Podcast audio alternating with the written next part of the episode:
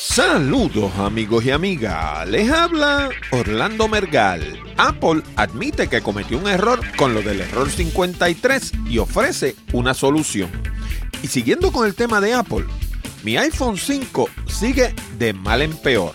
¿Será que Apple está tratando de arrinconar a los usuarios de iPhone viejo para que se vean obligados a comprar teléfonos nuevos? Hospital de Hollywood cae en esquema de ransomware. Revista digital CIO afirma que la clave para detener el phishing es el adiestramiento. Y el plan de las Naciones Unidas para interconectar al planeta entero para el año 2020 es desacertado por más de 20 años. Y el representante a la Cámara de Puerto Rico, Carlos Bianchi Angleró, pide investigar compañías de Internet en la isla. De todo eso y mucho más, hablamos en la siguiente edición de Hablando de Tecnología con Orlando Mergal.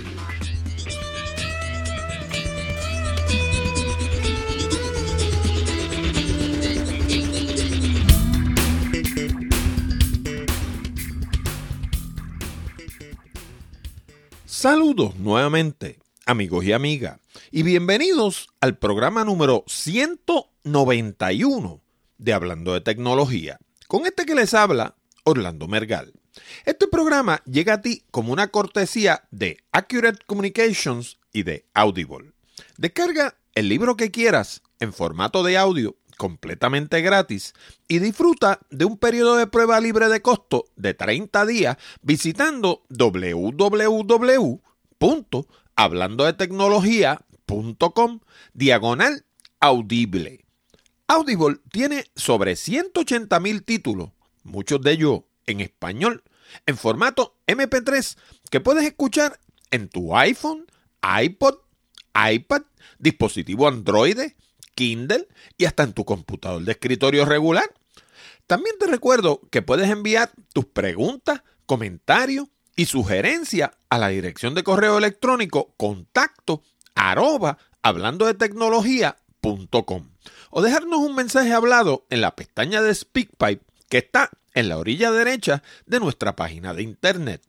Y si necesitas servicios de comunicación de excelencia para tu empresa, como redacción en inglés o en español, traducción, producción de video digital, colocación de subtítulos, fotografía digital, servicios de audio, páginas de internet, blogs, diseño de libros electrónicos o inclusive producir un programa como este, llama a Accurate Communications al 787-750-0000 para una consulta. O visítanos en la internet en www.accuratecommunications.com. Y por último, si escuchas el programa directamente en la página de Hablando de Tecnología, no olvides el pequeño botón de Share Save que hay debajo del título de cada uno de nuestros programas. Si piensas que nuestro material es bueno y que le podría resultar interesante a otras personas, dale share y ayúdanos a multiplicar la audiencia de Hablando de Tecnología. Y ahora vamos a las noticias más destacadas de la semana. Bien, ya lo escucharon. Tenemos un correo de uno de nuestros oyentes y en este caso nos llega de parte de Javier Sepúlveda, nuevamente de Puerto Rico. y me da una gran alegría porque poquito a poco aparentemente estamos empezando a ganar audiencia en la isla. Y pues como decía en el programa pasado, pues nadie es profeta en su tierra. Este programa tiene muchísima más audiencia fuera de Puerto Rico de la que tiene en Puerto Rico. Así que cada vez que se acerca un puertorriqueño, yo disfruto un montón, porque es uno más que poquito a poco vamos cautivando. Eh, en el caso de Javier, voy a leer una parte de su correo electrónico porque me sugiere un tema que precisamente estoy montando. Así que no quiero, eh, como quien dice, eh, dar el, el santo, solamente voy a dar el milagro. Mi nombre es Javier Sepúlveda, dice él, y vivo en San Juan, Puerto Rico. No llevo mucho tiempo escuchando su podcast, ya que apenas hace unos tres meses que lo descubrí, pero me ha gustado mucho. En especial me gustan las entrevistas que siempre realiza con profesionales de la industria relacionada al tema que va a cubrir.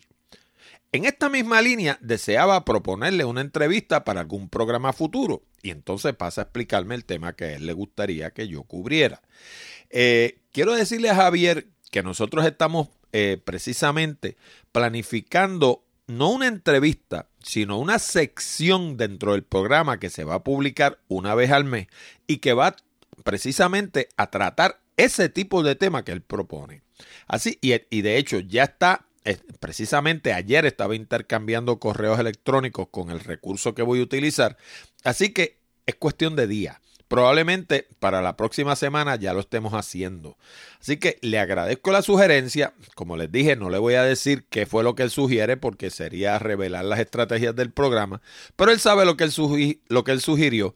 Y pues, Javier, quiero que sepa que sí, que estamos mirando en esa dirección y que ese tema viene ya y que se va a hablar del tema una vez al mes con un profesional precisamente en esa disciplina. Así que no me resta más que darle las gracias por participar en el programa y darle la bienvenida como un oyente más, en esta ocasión, de Puerto Rico. Bueno, y en un hecho poco común, la gente de Apple admite su acción de convertir en ladrillo aquellos teléfonos iPhone cuyas pantallas o sensores biométricos hayan sido reemplazados por establecimientos que no sean centros autorizados Apple y dice que fue un error que nunca debió haber sucedido. Según la gerencia de Apple, el problema que comenzó a materializarse después de una de las actualizaciones más recientes de iOS 9 se debió a una función que solo estaba supuesta a funcionar como una prueba de fábrica y no estaba supuesta a afectar a los teléfonos que estuvieran en la población general. En lugar de eso, comenzamos a escuchar de miles de clientes molestos porque sus teléfonos se tornaron inservibles luego de haber hecho los reemplazos antes descritos con concesionarios no autorizados por Apple. Curiosamente, en una ocasión anterior, Apple había dicho que la función del error 53 era una necesaria y diseñada específicamente para proteger la privacidad y la información biométrica de sus clientes. Entonces, ¿en qué quedamos? ¿Fue un error o fue un hecho pensado, como hubiera dicho mi padre? La realidad es que hay un número cada vez mayor de usuarios de Apple que están molestos por lo que catalogan como una estrategia de la compañía para impedir que sus usuarios obtengan servicios de parte de terceros. La decisión de Apple de permitir que los usuarios afectados restauren sus unidades es la correcta, según Kyle Wyans de la popular página cibernética iFixit. Apple tiene que entender que hay usuarios que no tienen acceso a un Apple Store como por cierto sucede en Puerto Rico, y que por ende se ven obligados a obtener servicio de parte de terceros, dijo Wyan. Además, y esto lo digo yo, una compañía no tiene el derecho de obligar a sus clientes a comprarle nada. De nuevo, yo no soy abogado, pero a mí me parece un caso claro de prácticas monopolísticas. Apple posteó una dirección de internet con instrucciones específicas de cómo restaurar aquellos teléfonos que hayan sido ladrillificados y se comprometió a reembolsarle el dinero a aquellos usuarios que se hayan visto obligados a comprar un equipo nuevo. Y yo de inmediato paré la oreja porque fíjense ustedes que cuando yo tuve el problema con mi iPhone 5, que de eso vamos a hablar ya mismo, una de las cosas que ellos me dijeron fue que una vez uno convertía el teléfono a iOS 9, no había forma de darle hacia atrás y regresar a iOS 7. Pues fíjense ahora, precisamente una de las cosas que Apple ha dicho siempre es que una vez un teléfono se convierte en ladrillo, o sea, básicamente eso es un término de allá de Estados Unidos, brick it, convertirlo en un brick, ¿verdad? Pues básicamente de lo que están hablando es que se torna inservible, que el teléfono sencillamente no hay forma de volverlo a usar. Pues mira, ahora están revelando que sí hay una forma de volverlo a usar. Y seguramente también hay una forma de darle hacia atrás, remover iOS 9 y poner el teléfono como vino de fábrica con iOS 7. Lo que pasa es que Apple no quiere hacer eso, porque Apple lo que quiere es empujar a sus usuarios en la dirección que a ellos le parezca. Como siempre, la información completa sobre este tema la encuentra en la sección de enlaces de www.hablandodetecnología.com diagonal 0191. Bueno, y los usuarios del iPhone 4, 4S, 5, ahí me incluyo yo, 5C, 5S, 6 y 6 Plus en los Estados Unidos pueden acogerse a un nuevo programa disponible a través de los benditos Apple Stores. Por eso es que no está disponible en Puerto Rico, en el que le entregan su viejo aparato a Apple y reciben una cantidad aplicable al nuevo aparato y van a pagar entre $14.99 y $35.37 al mes, dependiendo del nuevo modelo de Apple que escojan y la cantidad de memoria. Con esta nueva oferta, queda claro que Apple quiere sacar del mercado todos esos iPhone viejos, que dicho sea de paso, ellos los catalogan como iPhone viejo. Mi iPhone tiene dos años. En el mundo de las computadoras, eso puede ser un teléfono anciano, pero en el resto de las cosas que rodean a uno diariamente, dos años son 365 días dos veces, o sea, estamos hablando de 700 días. ¿De cuándo acá una cosa de dos años es vieja? Yo tengo relojes que tienen 25 y 30 años. Tengo camisas que tienen 10 años. No quiere decir que estén nuevas, pero están perfectamente usables porque si una camisa tú te la pones tres o cuatro veces y una camisa blanca es una camisa blanca, es una camisa blanca, ¿eh? pues, o sea, en, en el mundo real en el que vive la mayoría de la gente, algo de dos años no es viejo. Pero en el mundo de la tecnología, un celular de dos años, según esta gente, es un teléfono anciano. Y otra cosa que queda clara es que lo que ellos están haciendo aquí se conoce como una estrategia de obsolescencia planificada. Ya yo he hecho este cuento antes en el programa, pero déjame repetirlo para aquellos que no lo hayan escuchado. En noviembre del 2015, llamé a Apple para preguntar sobre la posibilidad de actualizar mi iPhone 5 a iOS 9. Quería saber si podría continuar sincronizando el teléfono con iTunes a través del cable de Lightning y mi computadora. Me dijeron, yeah, sí, seguro, don't worry, no problema. Claro, lo que no me dijeron fue que para hacerlo tendría que hacerle un upgrade a mi Macintosh al sistema más reciente, que en este caso es el Capitán. Una vez le hice upgrade al teléfono, se me convirtió en una isla. ¿Y por qué tuve que hacerle el upgrade? Pues mire, se lo tuve que hacer por algo que lo causa Apple, no lo causo yo porque tenía más de 6 gigabytes de Other. ¿Saben lo que es Other? Other no es Other, no es con J, es Other, Other, O-T-H-E-R. Cuando usted sincroniza su teléfono con, con, iTunes a través de la Macintosh o a través de Windows, le da una barra abajo que le dice los distintos tipos de contenidos que tiene ese teléfono. Le dice lo que tiene en foto, lo que tiene en audio, lo que tiene en video, lo que tiene en, en, las distintas eh, en aplicaciones, por ejemplo, y le da una partida de Other. ¿Saben lo que es Other? Other es garbage, es basura. Son las distintas cosas que se van acumulando en su teléfono con el tiempo y que terminan por tornarlo inservible. ¿Ustedes no creen que eso es obsolescencia planificada? ¿Ustedes no creen que una compañía del tamaño de Apple podría mejorar su software para que eso no sucediera? Y no estamos hablando de que es un chispito, estamos hablando de que 6 gigabytes en un teléfono de 16 gigabytes es el 37.5% de la memoria del teléfono. ¿Qué hace eso? Pues mire, lo primero que todo lo pone a funcionar lento. Y cuando le hice upgrade, ¿Qué pasó? Cuando le hice upgrade, me regresó a 5.5 GB de memoria disponible. O sea, básicamente me borró el other. Ahora, hoy en día tiene 0 bytes disponible. Constantemente me dice que está sin memoria. ¿Y qué yo he hecho? Pues he borrado fotos, videos, libros y audio. Y cada vez que borro algo, me dice que tengo cero memoria y se llena más de basura. Lo que está sucediendo aquí en realidad es que Apple me está obsoletizando el teléfono para empujarme a que compre uno nuevo. Miren si tienen interés en que la gente se mueva a los nuevos modelos que están ofreciendo hasta una cantidad que va entre 100 y 300 dólares a usuarios de Android y de Windows Phone. Básicamente están haciendo trading como cuando uno compra un carro usado. ¿Y qué es lo que hay detrás de toda esta movida? Pues empujar a todo el mundo a que compre iPhone nuevo. ¿Y por qué? Pues sencillo, lo dijimos hace un par de programas atrás, las ventas están flojitas, tanto así que apenas alcanzaron un 1% de aumento en el cuarto trimestre del 2015 y el propio Tim Cook admitió en una entrevista reciente que continuarían bajando durante el primer y segundo trimestre del 2016.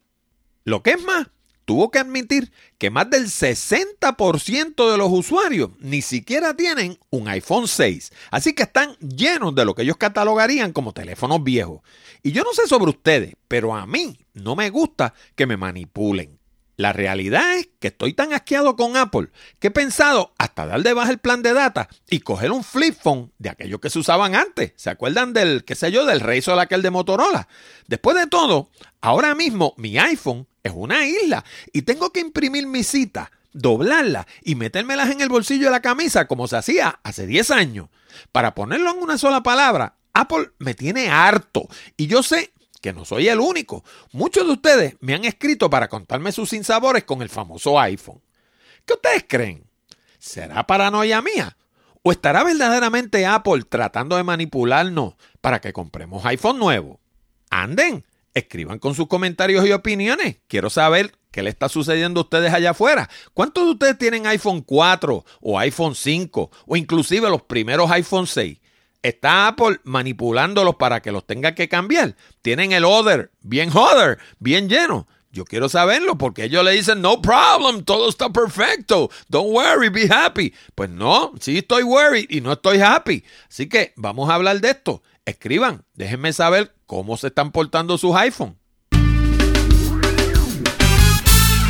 Bueno, ¿y te has preguntado alguna vez cuánto de lo que aprendiste en la universidad o en la escuela todavía está al día.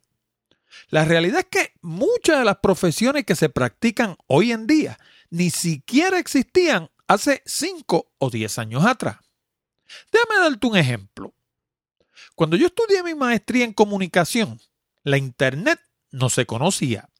De hecho, compré mi primera computadora en el 1985 para hacer mi tesis. Y la gente que teníamos computadora éramos tan poquitos que la mayoría hasta nos conocíamos.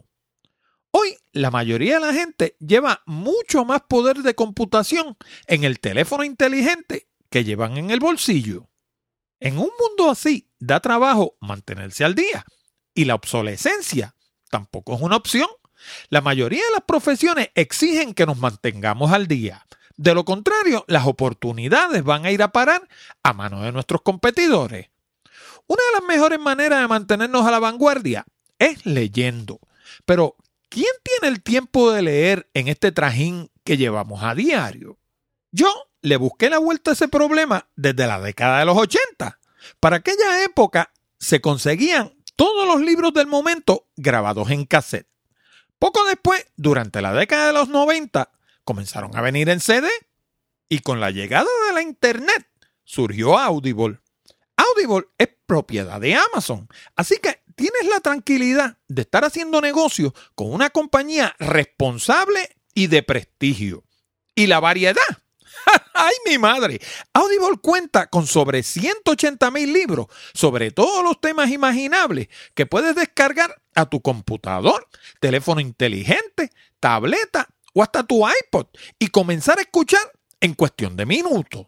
Y ahora, con el enlace de afiliado de Hablando de Tecnología, puedes descargar tu primer libro completamente gratis. ¿Cómo?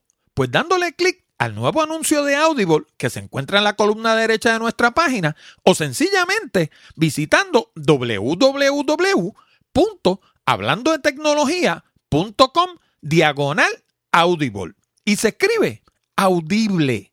Y recuerda que cuando compras a través de uno de los enlaces de afiliado de nuestra página, colaboras con el programa sin que te cueste un solo centavo adicional. Y déjame decirte un secreto. Muchos de los cientos de libros que yo supuestamente me he leído, no me los leí nada. Lo que hice fue escucharlos en formato de audio. Y es que es la misma cosa. Audible usa locutores de fama internacional que leen cada libro palabra por palabra. Pero eso no es todo. Como tienen habilidad histriónica, estos locutores le infunden vida e interés a temas que en ocasiones pueden ser bastante áridos. No te quedes atrás, haz como yo. Esas dos horas que desperdicias en el tránsito día tras día, aprovechalas leyendo con Audible. Vas a aprender un montón y te vas a acordar de mí. Anda, suscríbete ahora en www.hablandodetecnología.com diagonal Audible. Ah, y si te lo estabas preguntando, sí, tienen libros en español, los encuentras en el menú de Foreign Language. Bueno, y el Hollywood Presbyterian Medical Center se convirtió en la víctima más reciente de phishing. En este caso, a través de un troyano de ransomware. Le criptografiaron el sistema de récord médicos y tuvieron que pagar, ¿saben cuánto? Bendito, 17 mil dólares nada más. Y de hecho los pagaron en Bitcoin. ¿Y saben por qué en Bitcoin? Pues porque al igual que el efectivo, los Bitcoin son difíciles de rastrear. Ahora, ¿cuáles son los verdaderos problemas que hay aquí? Primero, el pagar establece un precedente, porque quiere decir que funciona. Y una vez se prueba que funciona, pues entonces vamos a ver cada día más casos de ransomware. En segundo lugar, pagar no resuelve necesariamente el problema, porque no hay forma de saber si dejaron un backdoor para volverlos a extorsionar en un momento futuro. También podrían utilizar el sistema del hospital para enviar spam, perpetrar un ataque DDoS y hasta robar información financiera. Vamos a ver cada uno de estos escenarios separadamente. Primero, al tener acceso a los servidores del hospital, podrían utilizarlo para enviar correos electrónicos de manera masiva, utilizando los circuitos del hospital como parte de un spam bot y un spambot es un grupo de computadoras, lo que le llaman por ahí computadoras zombie, que las activa un hacker de manera masiva, todas a la misma vez, ya sea para enviar correo electrónico o para acceder a un servidor. Cuando envían eh, correo electrónico masivamente, pues estamos hablando de un ataque de spam. Pero cuando eh, acceden un servidor de manera masiva, todo el mundo a la misma vez, eso se conoce como un DDoS attack. Y las siglas DDoS, que son D mayúscula, D mayúscula nuevamente, O minúscula y S mayúscula, lo que quiere decir es Distributed Denial of Service. Y básicamente lo que hacen es avasallar un servidor de forma tal que sencillamente no aguanta el tráfico y se viene abajo. Y cuando hablamos de robar información financiera, pues no hay que explicar mucho. O sea, si ya tienen acceso a los servidores, pues entonces teóricamente pueden hacer lo que quieran porque están dentro de la máquina.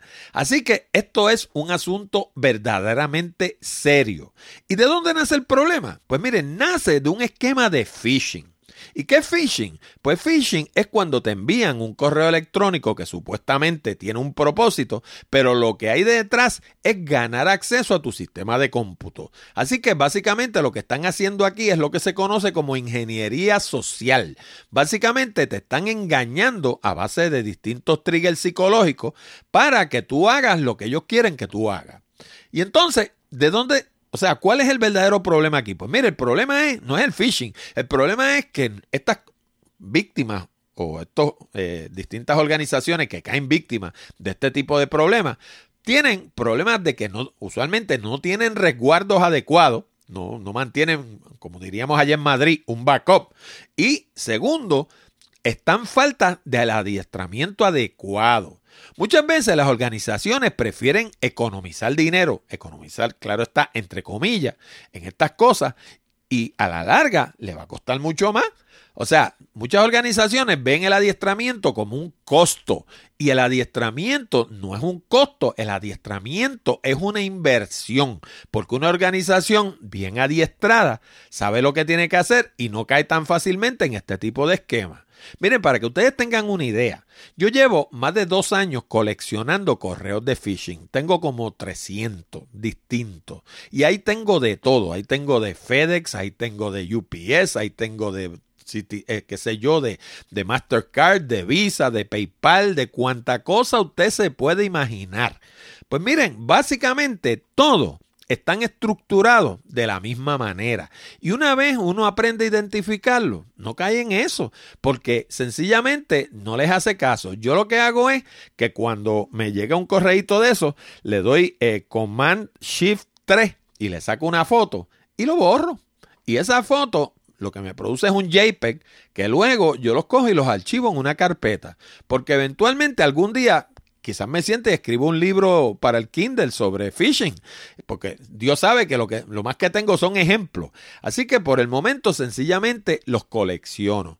Pero eh, ¿cómo se llama? Es, porque he aprendido a identificarlos al vuelo y yo no empecé en esto ayer. Yo vengo hablando de phishing desde que yo estaba con Jorge Seijo en Radio Isla 1320.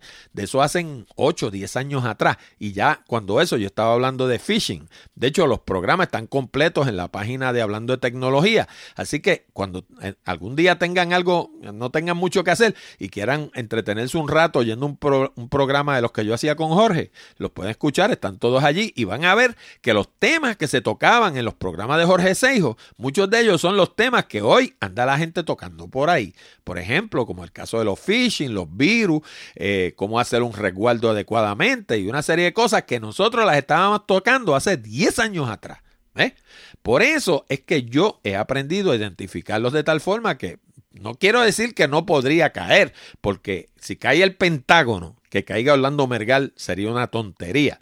Pero ciertamente no es fácil, porque he aprendido a verlos de lejos y cuando los veo, los liquido de inmediato. Ahora, ¿cuánto le va a costar eso ahora? Pues miren, le va a costar un montón, porque ahora resulta que la única forma de usted erradicar un virus verdaderamente en su sistema es borrándolo todo y empezando de nuevo de una fuente segura. Y una fuente segura es un disco completo generalmente. Si usted tiene toda su información, tiene todos sus eh, récords, tiene eh, su sistema operativo y sus aplicaciones originales en discos compactos, usted lo que hace es que borra el disco duro y lo instala todo de nuevo y así sabe que eliminó ese virus de ahí.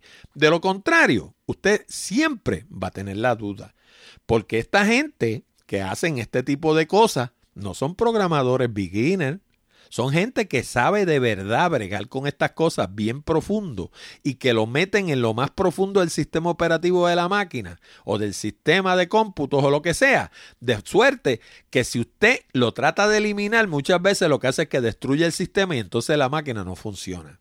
Así que sencillamente no hay forma de erradicarlo que no sea borrando la máquina e instalándolo todo nuevamente. Pero la verdadera la verdadera estrategia para bregar con estos problemas no es una vez que suceden, es antes que sucedan. Y se compone de dos cosas. Primero, aprendiendo a identificar los phishing y aprendiendo a identificar las posibles amenazas a su sistema de cómputo. Y segundo, manteniendo un resguardo constante.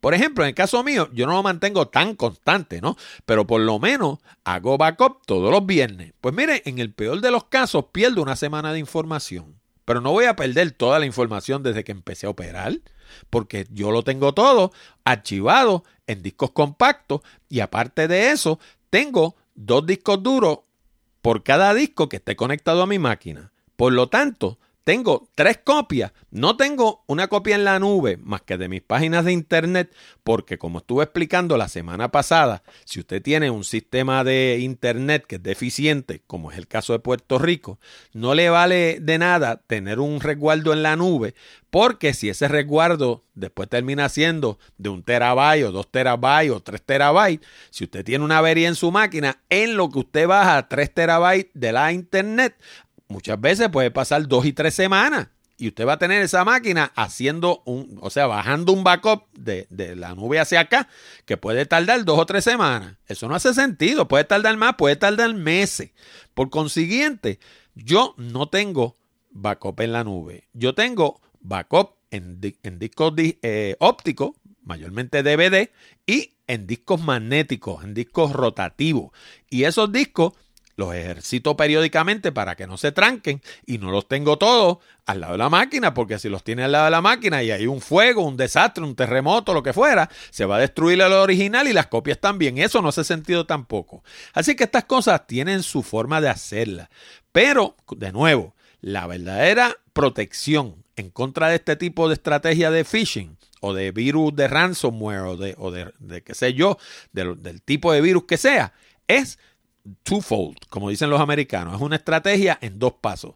Primero, tener resguardos adecuados y segundo, darle un buen adiestramiento a la gente para que sepan identificar estas cosas y se sepan defender de ellas. Sería bueno que en Puerto Rico se apliquen este cuento, porque si algo en Puerto Rico no se hace, es darle adiestramiento a la gente. En Puerto Rico el adiestramiento se ve como un costo. Yo estuve por 23 años de mi vida trabajando en el mundo de la farmacéutica y ahí sí el adiestramiento era importante, pero esas organizaciones son de corte americano o inglés mayormente, por lo menos en las que yo trabajé, y la mentalidad es otra, pero en las organizaciones puertorriqueñas el, el adiestramiento se ve como un costo. Y como se ve como un costo, pues lo que hacen es que lo tratan de obviar. Para información sobre este y otras noticias discutidas en el programa de hoy, visita www.hablandotecnología.com diagonal 0191. Y quiero abundar un poquito más sobre este asunto del phishing porque lo considero verdaderamente importante. ¿De dónde sale todo esto del phishing? ¿Qué es eso? Pues yo no lo voy a explicar de nuevo porque de hecho acabo de ir a la ventanilla de búsqueda de hablando de tecnología, escribí el término phishing, que dicho sea de paso se escribe P-H-I-S-H-I-N-G. Phishing, pero no con F, sino con PH. P-H-I-S-H-I-N-G. Y arrojó seis programas en los que he hablado del tema extensamente, sin contar los que grabé con Jorge Seijo. Pero una cosa si es segura, como les decía ahorita, el antídoto del phishing no está en la tecnología, está en el adiestramiento, porque se trata de un problema de ingeniería social. Y aquellos de ustedes que se quieran convertir en expertos en este tema, pues miren, les recomiendo un libro excelente que se llama precisamente Social Engineering, The Art of Human Hacking, y lo escribió Christopher Hagnahi, y se escribe H-A-D-N-A-G-Y. Pero los que quieran saber de manera somera, pues se trata de la manipulación de la gente a base de factores psicológicos como la urgencia, el miedo, la codicia, la envidia y otro montón de cosas. De hecho, aquí tienes un dato bien curioso. Todos los pecados capitales, aquellos ustedes que sean cristianos, se pueden utilizar con éxito en la ingeniería social. Y aunque no es precisamente sobre el phishing, si quieres leer sobre los pecados capitales y cómo los puedes utilizar con éxito para vender lo que sea, te estoy incluyendo un artículo que escribí para mi blog Picadillo en la sección de enlace de hablando de tecnología.com diagonal 0191. También te estoy incluyendo un enlace a la revista digital CIO en el que se recalca la importancia del adiestramiento para combatir el phishing. Como dicen en la iglesia, el que tenga oído, que escuche. y como digo yo, el que no, pues que se quede bruto. Bueno, ¿y alguna vez te has preguntado cuáles son los idiomas que más se hablan en el mundo? Si pensaste en el chino mandarín, pensaste en el más hablado. Más de un billón de personas lo hablan como primer o segundo idioma. Pero ¿cuáles vienen detrás? Bueno, pues, si pensaste en el español, tienes razón. Y si pensaste en el inglés, también. ¿Cómo es posible que los dos sean segundos? Lo que sucede es que el inglés y el español se disputan constantemente el segundo y tercer puesto. Unos días el inglés está segundo y otros días está el español. Pero lo importante no es cuál sea segundo y cuál sea tercero. Lo importante es que al dominar el inglés y el español vas a conocer dos de los idiomas más hablados en el planeta. Además, el inglés es sin lugar a duda el idioma internacional de los negocios. Así que hablar buen inglés es imprescindible si quieres progresar profesionalmente. Pero eso no es todo. Si te gustaría relocalizarte a los Estados Unidos en algún momento, o si piensas viajar a otros países como Canadá, el Reino Unido, Australia y muchas islas del Caribe, el inglés te va a ayudar muchísimo. Ahora, hablando de tecnología, te trae el curso de Rocket Languages, un método fácil, efectivo y económico con el que aprendes rápido y con el acento correcto. Y eso es bien importante. No es con el acento ese de you know, you know, you know. No, no, hombre, no. Con Rocket Languages aprendes a hablar como Dios manda. Y no se trata de un curso desconocido que carezca de trayectoria tampoco. No, no, hombre, no. Más de un millón de usuarios satisfechos han aprendido inglés y otros idiomas con Rocket Languages. Y como las lecciones son en audio, puedes aprender en tu casa, en el gimnasio, mientras corres por la mañana, en el auto, en el autobús y hasta en el tren. Y con el número creciente de líneas aéreas que ofrecen servicio de Wi-Fi, posiblemente puedas aprender hasta en los aviones. El curso incluye 32 lecciones y está disponible tanto en CD como por Internet. Y por supuesto, tiene una garantía de 60 días. Si por la razón que fuera no te satisface el curso, puedes devolverlo y recuperar tu dinero. Ahora escucha esto, más de 97% de las personas que han comprado el curso de inglés de Rocket Languages han dicho estar más que satisfecho. Pero eso no es todo. Rocket Languages está acreditado por el Better Business Bureau, obtuvo el premio Editor's Choice de la revista PC Magazine y es recomendado por el New York Times y el Daily News de Nueva York, dos de los periódicos más prestigiosos del planeta.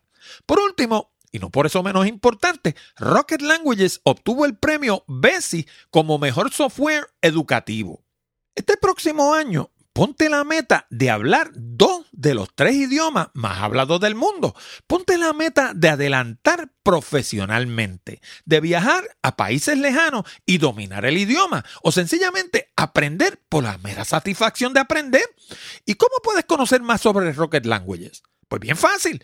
Visita www.hablandodetecnología.com diagonal inglés o sencillamente dale clic al anuncio que aparece en nuestra página. Bueno, y según un informe reciente sobre la rentabilidad de los servicios de Internet, la meta propuesta por las Naciones Unidas de que todo el planeta estuviera interconectado para el año 2020 es desacertada por más de 20 años. De hecho, según el informe, si la cosa sigue como va, apenas se va a lograr el 53%. ¿Y cuáles son las razones para esto? Pues primero, tenemos una barrera digital entre naciones ricas y naciones pobres. En otras palabras, que las naciones ricas tienen todo tipo de servicio de Internet y las naciones pobres no. Pero también tenemos una barrera digital que se basa en género. En muchos de estos países, de tercer mundo mayormente, las mujeres son menos privilegiadas que los varones. Por consiguiente, tenemos una brecha digital entre hombres y mujeres, donde tenemos más hombres conectados a la Internet y menos mujeres. Y por último, tenemos, y esto lo digo yo, esto no lo dice el artículo, una barrera basada en edad. O sea, por ejemplo, yo hace 10 años atrás produje dos DVD que se llamaban La Internet en la edad de oro y las computadoras en la edad de oro. ¿Y por qué hice eso? Pues mire, lo hice a base de una conversación en la fila del correo. Un día yo voy al correo de Carolina, donde tengo mi apartado del negocio, y me paro en la fila, no me acuerdo a qué, a sacar unos sellos, a recoger un paquete, a algo me paré en la fila. Y me pongo, como hacemos muchos puertorriqueños, a conversar con una señora que estaba parada en la fila conmigo. Y ella me reconoció la voz, como me pasaba cada rato, y me dice, ah, usted es el que sale con Seijo en el programa, porque el programa de Seijo es bien popular en Puerto Rico, ¿no? Así que yo me encontraba gente en las tiendas, me encontraba gente en un montón de sitios que me decían que yo era el que hablaba con Seijo, me reconocían la voz. Aparte de que para para que tengan un dato curioso, la mayoría de la gente empieza en radio y luego llegan a la televisión. Yo empecé en la televisión y luego llegué a la radio, porque estuve seis meses con Jorge Seijo en el programa que él hacía de televisión en el canal 30 y cuando le descontinuaron el programa, se fue para Radio Isla a hacer un programa de radio y me invitó a hacerlo con él. Y estuve por 66 shows haciendo el programa con 66 o 76. Ahora no me acuerdo bien. Si quieren, cuéntelos. Están allí completitos en la página mía de internet. Pues el asunto fue que me fui con él para Radio Isla 1320 a hacer un programa de radio. Así que empecé primero por televisión, luego por radio. Pues el asunto es que esta señora me reconoció y me dice, en Puerto Rico lo que hace falta es que le enseñen a los viejos a utilizar Internet. Porque a nosotros nos tienen siempre olvidado y nosotros no valemos nada.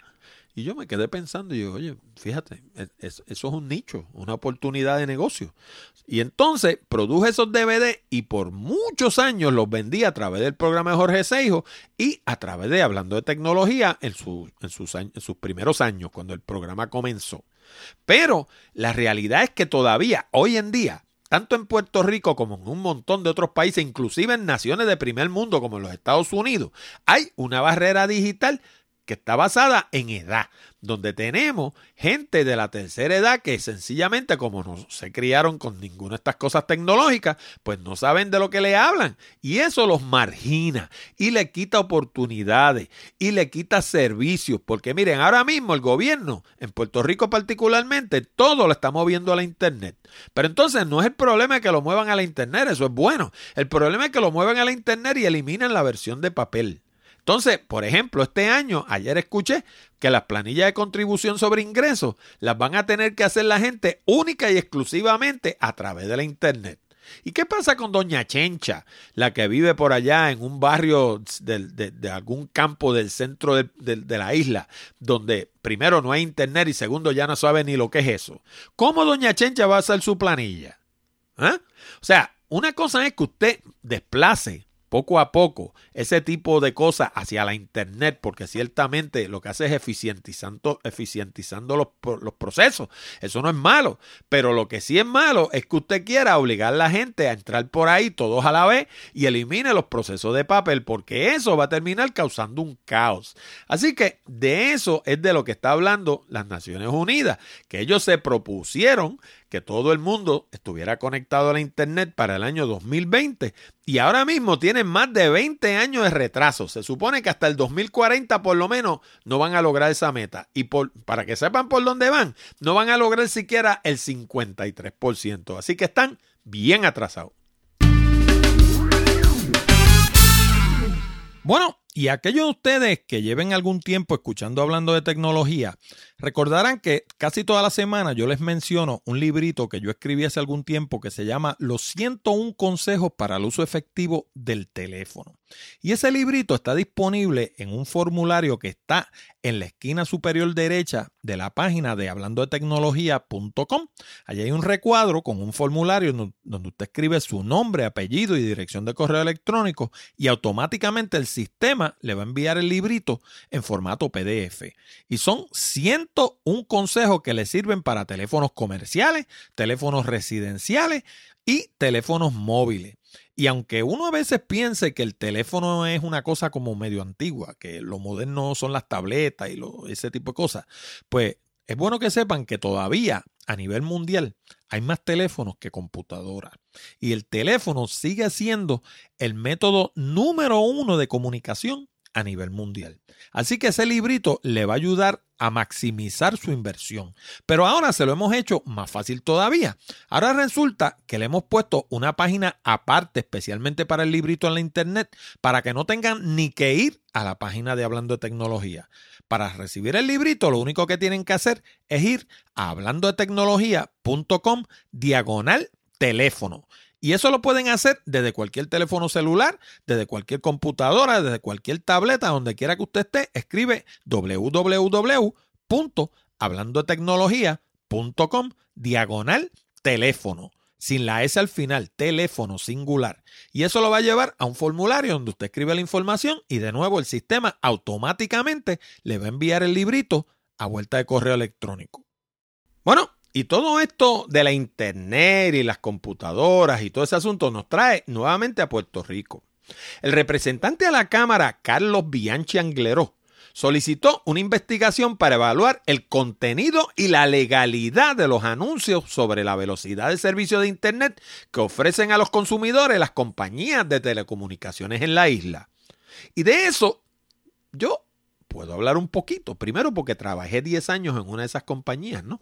Pero según las reglas más recientes de la FCC, que discutimos a la saciedad en el programa número 137, hace justamente un año, para que un circuito se le pueda llamar de banda ancha, hoy en día tiene que ofrecer un mínimo de 25 megabits de download y 3 megabits de upload.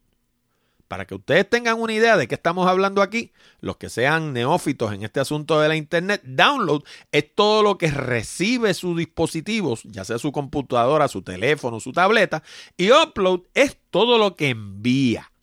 Pero claro, los proveedores le dan la vuelta a esto facilito cuando le hablan al consumidor de Internet de alta velocidad. Lo que pasa es que ellos pueden decir que es de alta velocidad porque eso es un término subjetivo. Lo que no pueden decir es que es de banda ancha porque eso es un término objetivo. Está definido por la FCC como 25 megabits de download y 3 megabits de upload.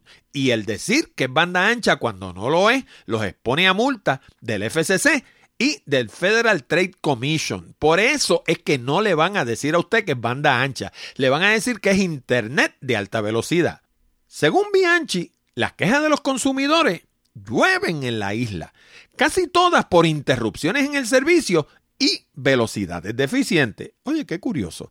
Y esto yo lo experimento casi a diario. Y lo gracioso es que es ilegal porque las reglas más recientes de la FCC sobre el net neutrality, que de nuevo hemos discutido a la saciedad en el programa desde el mismo episodio número uno, prohíben expresamente el throttling. ¿Y qué es eso? Pues mire, bien sencillo, que mientras más consume, más lento se pone el servicio. Puesto en palabras sencillas, si una compañía ofrece servicio medido, tiene derecho a limitar el ancho de banda una vez el usuario alcance el cap mensual que tiene su cuenta. Y el cap mensual es el límite que tenga esa cuenta. Si usted le dan una cantidad de data que usted puede consumir a cambio de un dinero, usted, qué sé yo, compró tanta data, pues una vez consume esa data, pues la consumió y tiene que esperar al próximo periodo. Pero si el ofrecimiento es de servicio ilimitado, no puede recurrir al throttling cuando el cliente alcance un cierto consumo. A mí siempre me ha estado curiosa la manera de operar de muchas de estas compañías, porque te ofrecen una cierta velocidad y misteriosamente se baja solita con el tiempo. Entonces, cuando uno llama para quejarse del problema, hacen todo un teatro hasta que descubren que los parámetros, entre comillas, estaban desajustados. Entonces, supuestamente, lo arreglan todo y al poco tiempo se desajustan solitos nuevamente. En otras palabras, que el usuario se pasa eternamente siguiéndole los pasos al proveedor de Internet para asegurar que los chavos parámetros estén como tienen que estar. Y otra cosa que a mí siempre me ha dado curiosidad es por qué estas compañías tienen el derecho de ofrecer un 100% de algo y darte un 80%. ¿Ustedes nunca han oído hablar de eso? Cuando uno llama a una de estas compañías, te dicen, no, tú tienes, eh, qué sé yo, 20 eh, megas de velocidad, pero de esos 20 yo lo que te tengo que dar es el 80%. O sea que con darme 16 con eso basta. Pero entonces, si mi factura es del 60, de 60 dólares, ¿qué pasaría si yo le mando 46? O 48, qué sé yo, lo que sea el 80% de 60 dólares. ¿Verdad que no te los aceptarían? Entonces, si ellos no me aceptan a mí el 80% del pago, ¿por qué están autorizados a darme el 80% de servicio? ¿A usted no le parece, señor Bianchi, que eso está mal hecho? ¿A usted no le parece que eso no hace sentido comercial? Usted, que yo le, que yo le venda algo y usted después reciba el 80% de lo que yo le vendí, pero yo, usted me pagó el 100% y yo le voy a dar a usted el 80%. ¿A usted no le parece que haya, en esa ecuación hay algo que no hace sentido? Y no hablemos de los sistemas celulares, porque esos sí que son mediocres. Más arriba de mi casa instalaron una torre de ATT que yo bauticé la torre del tornillo. ¿Saben por qué? porque estuvieron casi un año para ponerla en servicio. Y yo le decía en broma a mi esposa, cada día cuando pasábamos por el frente de la torre, que todos los días venía un empleado a ponerle el tornillo del día. Bueno, pues, cuando no estaba la torre del tornillo, mi iPhone tenía tres bolitas de señal. Y cuando les hablo de bolitas, los que tienen iPhone saben de lo que yo estoy hablando. El iPhone tiene un metrito arriba que lo que tiene son bolitas. Tiene cinco bolitas, ¿verdad? Pues el mío tenía tres bolitas de señal antes de que pusieran la torre del tornillo. Y tenía que salir a la calle a coger las llamadas. Ahora, luego de la torre del tornillo, tiene dos bolitas. O sea, una bolita menos. Y todavía tengo que salir a la calle a coger las benditas llamadas. Digo, quizás eso tenga que ver con lo que les contaba ahorita de que Apple aparentemente está haciéndole el caldo gordo a los usuarios de iPhone viejos para empujarlos a que compren teléfonos nuevos. Pero no hay duda de que la famosa torre del tornillo no ha ayudado mucho a ninguno de los vecinos que tienen sus teléfonos con ATT. Ciertamente, si el representante de Bianchi hace una investigación seria, va a tener muchísima tela para cortar, pero yo no voy a esperar de pie porque me canso. Me voy a sentar bien comodito, porque estas compañías tienen tanto y tanto dinero que son capaces de detener la investigación que sea. Y tratándose de que este es un año electoral, cualquier cosa puede suceder. Bueno amigos y amigas, con esto llegamos al final de esta edición de Hablando de Tecnología con Orlando Mergal. Recuerda que puedes enviar tus preguntas, comentarios y sugerencias a la dirección de correo electrónico contacto arroba hablando de tecnología.com o a través de la pestaña de SpeakPipe que está en la orilla derecha de nuestra página de internet. También te recuerdo que este programa llega a ti como una cortesía de Accurate Communications. Si necesitas servicios de comunicación de excelencia para tu empresa, como redacción en inglés o en español, traducción, producción de video digital, colocación de subtítulos, fotografía digital, servicios de audio, páginas de internet, blogs, diseño de libros electrónicos o inclusive producir un programa como este, llámanos al 787-750-0000 para una consulta o visítanos en la internet en www.accuratecommunications.com. Además, te exhorto a visitar nuestras otras propiedades en la internet, como nuestro blog Picadillo, donde encuentras casi 300 entradas sobre negocios, comunicación, tecnología y otros temas de interés. Encuéntralo en www.picadilloblog.com. También te invito a visitar Puerto Rico Photography, donde encuentras cientos de imágenes hermosas de la isla del encanto para adornar tu hogar u oficina. Encuéntralo en www.puertoricophotography.com. Y hablando de la isla del encanto, si te gusta viajar, no te pierdas Puerto Rico by GPS, donde encuentras fotos, información, audio, video y mapas con coordenadas GPS para llegar a sobre 125 lugares hermosos en todo Puerto Rico. Encuéntralo en www.puertoricobygps.com. Te habló Orlando Mergal. Con esto me despido hasta la próxima semana cuando discutiremos más temas interesantes del mundo de la tecnología. Hasta la próxima, amigos.